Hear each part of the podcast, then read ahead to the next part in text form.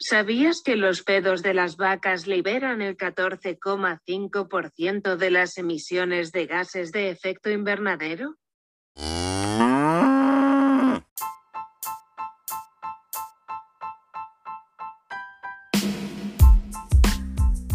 Buenas, buenas, somos Martina y Julia y en este capítulo de cómo hacer felices a las vacas vamos a hablar sobre mitos del veganismo. Con humor, si nunca nos escuchaste, somos un podcast de dos veganas que les gusta burlarse sanamente de su movimiento.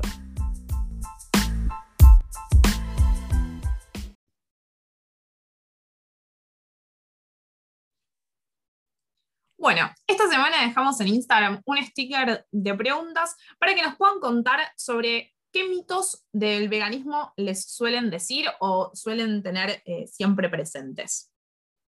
A ver, vamos a ver qué nos dejaron. Acá el primero que leo que dice es, ser vegano no es sano. Y mira, yo tengo algo para decirte de eso. Cuando yo era chica, cuando estaba en la secundaria, siempre estaba a punto de quedarme libre, pero siempre me enfermaba todo el tiempo. Era una persona que comía un montón de carne, que comía re mal. En 2016 o 2015 llegué a enfermarme 11 veces con faringitis, cosa que no está muy bien. Y, y cuando me hice vegana, automáticamente dejé de enfermarme. Fue, fue algo increíble. No, hace mucho que no tomo antibióticos, hace muchos años. Bueno, genial. Es que sí, es totalmente así. O sea, la realidad es que em, no, la gente suele suponer que nosotros necesitamos ciertas vitaminas de la carne o de, del, del pollo, de, de, todo, de todo alimento que venga del animal, básicamente, y, la realidad es que no, que podemos suplantarlo con semillas, que lo podemos suplantar con, con un montón de otras opciones. Hay, todas las, vitaminas que necesitamos las tienen las verduras, las frutas. La realidad es que no necesitamos nada de, del, del, mundo animal para, para, poder vivir sanos, y, y, es tal cual como, como decís vos, Martu, la realidad es que eh, sos menos propenso a enfermedades y y tenés muchas más posibilidades de, evitar las enfermedades. Así que mito totalmente desmitificado, ser vegano es sano. No, además, lo que pasa es que también al comer tanta verdura tenés las defensas muchísimo más altas. Y por ejemplo, quizá lo único que no podemos suplantar así comiendo es la vitamina B12, pero ¿qué pasa? La vitamina B12 es, es de origen bacteriano, no es que los animales la tienen. Es cuando, cuando vos sos una persona que, que cría, que cría ganado, lo que hacen es, entre todas las hormonas que le inyectan, les inyectan B12 y así es que llegan al humano, no es que los animales mágicamente la tienen. No, y la B12 además es muy importante. De hecho, mucha gente dice que en general todo el mundo debería tomar B12. Sí. Porque al origen ser bacteriano es más difícil conseguirla.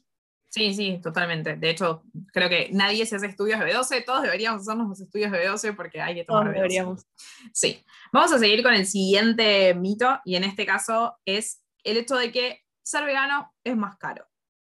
Y acá creo que podemos todos a esta altura del partido desmitificar un poco este, este mito, porque si bien cuando la idea de veganismo llegó y sobre todo a, a nuestro país, que es un país que produce carne y que tiene toda esta cuestión de, eh, del campo y, nuestras costumbres en general. Eh, es cierto que ser vegano en un inicio era más complicado en el sentido económico o que se veía muy difícil conseguir algo. Hoy estamos acá hablando desde Felices las Vacas con una producción enorme de, de productos lácteo que no son lácteos, en donde tenemos la posibilidad de a un mismo precio poder comer un queso a la mañana que no tiene ningún producto de animal y, mm, y que tenemos la posibilidad de comer, de tomarnos un licuado un yogur y, no, no y que el precio sea el mismo. La realidad es que hoy no es más caro eh, comprar, no sé si a vos, Martu, te pasa lo mismo, pero la realidad es que yo voy al supermercado hoy, a diferencia de cuando iba al supermercado en esa época, eh, de que comía, que comía carne, y la realidad es que, o sea, si bien obviamente, ¿no? Eh, como a todos la inflación, pero digo, más allá de eso, no veo diferencia entre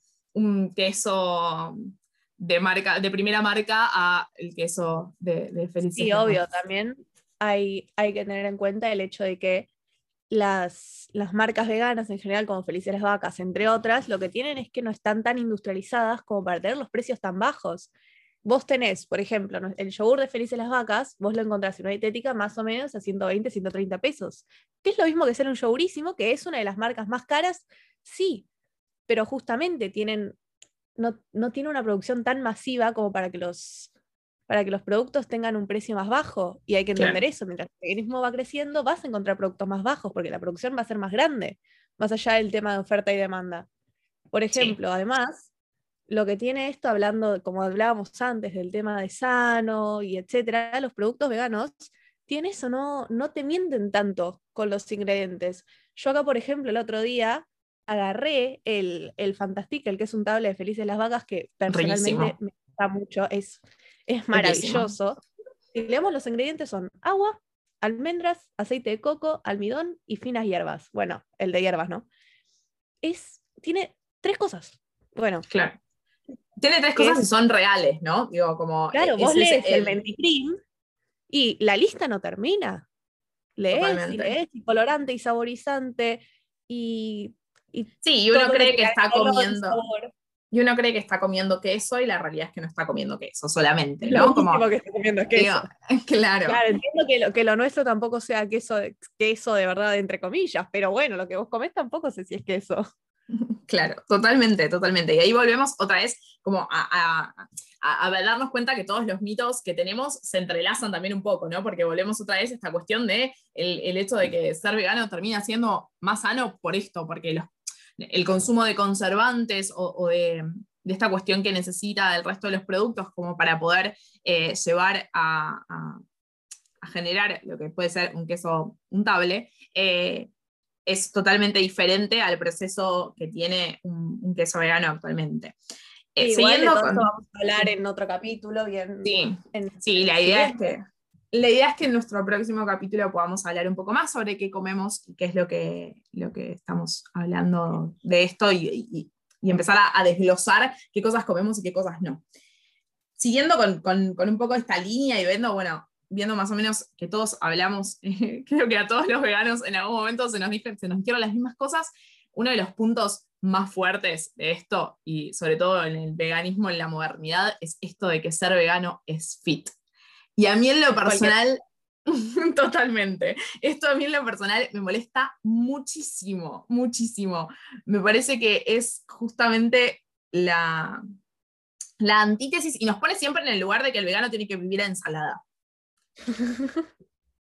Y sí, pero no, a ver, yo soy una persona que dentro de todo no es que come tan bien, no es que estoy todo el tiempo cuidándome con lo que como.